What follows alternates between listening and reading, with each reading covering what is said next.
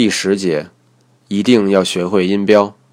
以下内容中涉及音标的不同写法，请读者查阅原文中第三章第十节的相关内容。音标很重要，这谁都知道。可是很多人都觉得学音标特别难，甚至因此失去继续深入学习英语的信心。他们这么想是一定有来由的。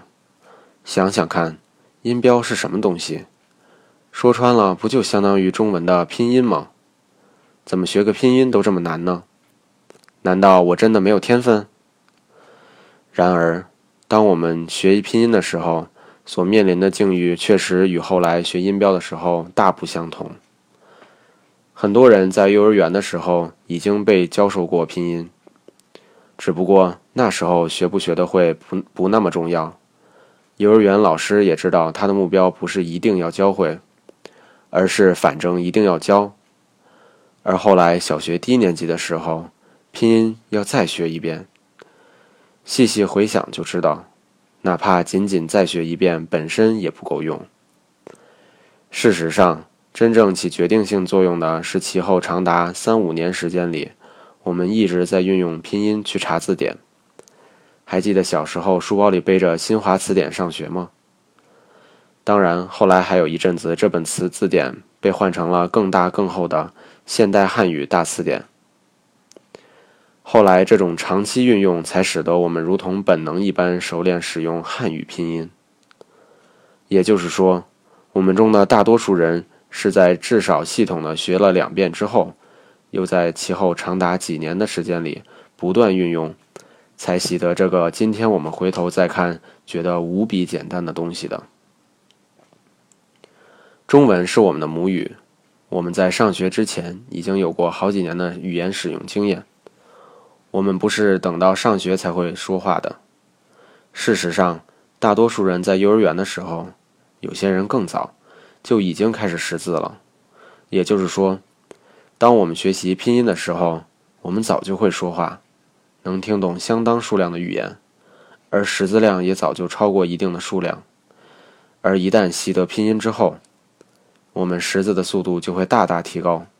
最终，大多数人在小学的前三年已经习得三千常用汉字，至少是其中的绝大多数。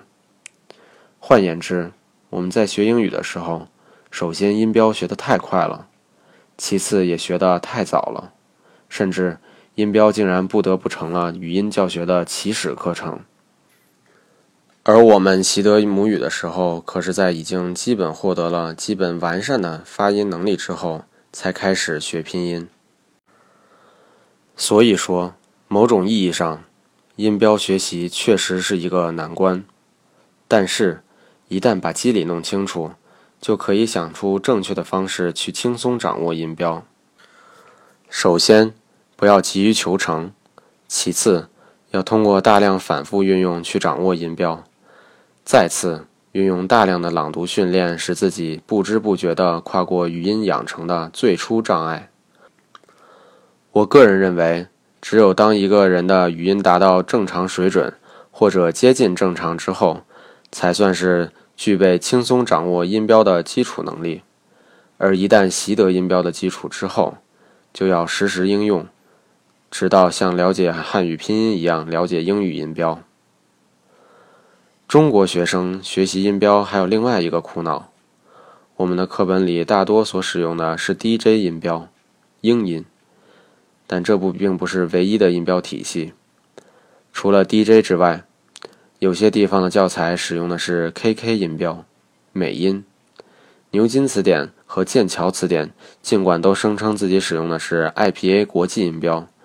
但多多少少各不相同，而有些学生在准备 SAT 或者 GRE 的时候，根据学长建议开始使用 Marine Webster 词典，结果发现里面是彻头彻尾另外一个体系的音标。事实上，几乎市面上所有的词典都在使用各不相同的音标体系，原本就不太好学的东西，却又有那么多的版本，当然更加令人气馁。还好，今天的学生早已有机会使用更好的学习工具。词典早就变成了电子词典。目前，大多数自电子词典或者是计算机上的词典软件都是配有真人发音的，所以查到一个单词的时候，就算不认识音标，也可以听得到那个单词的发音。不过，最好还是能够用手写音标，因为查过字典之后，最好在文本上做个标记，以便将来更容易记得住。到这里，学习音标的目标多少就有了些变化。对大多数人来说，这些标记不是写给别人看的，而是写给自己看的。所以，只要自己能够认得就好。尽管能做到任何一处都规规矩矩更好。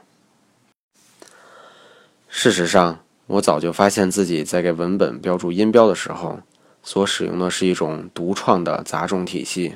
比如，不知道什么时候起，我用 a 替代了 a。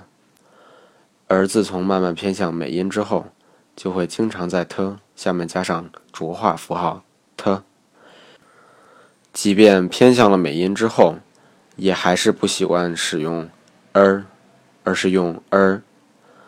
即便是在最初学 kk 音标的时候，我也不喜欢用手写啊，而是写啊。即便如此，我从未觉得这种乱七八糟的体系对我个人。的进一步学习有什么影响？不仅能用，还用的挺好。以下是一个总结性的音标学习策略：首先，确定自己有足够的朗读经验，比如每日清晨读一小时，听录音读课本就好。坚持了至少三个月以上，在这样的过程中，大多数语言都已经把握的足够好。要很久以后才能做到接近标准呢，于是学习音标就有了保障。只完整学习一个体系。如果还在初中，那么可以选择 DJ 音标或者是 KK 音标，即你的课本所使用的那种。如果已经是学英语多年了的人，那么就要选用自己正在使用、最常使用的词典的音标体系，最好是。使用计算机上的有声版词典，这样就可以把所有的例词都查出来，并录制成 MP3，反复跟读，对照着音标表，抄写每一个例词的音标，反复若干遍，最好七遍以上。抄下例词表，而后默写相应的音标，而后检查，至少两遍。以后每查一个单词。都要把音标标记在原文边上。有必要花时间学习英文的拼读规则。忽略拼读规则是绝大多数英语学习失败的的人犯下的错误。他们宁可去学好像更有短效，或者感觉更加高级的词根词缀，也不去学最基本的，并且一生都用得到的拼读规则。实际上。很多的人只不过是因为嫌麻烦，才不去抄写音标的。尽管他们会不停的遇到“咦，这个单词我查过，可是怎么读来着”的尴尬。然而，显然这些尴尬并不足以使他们下决心从此一丝不苟。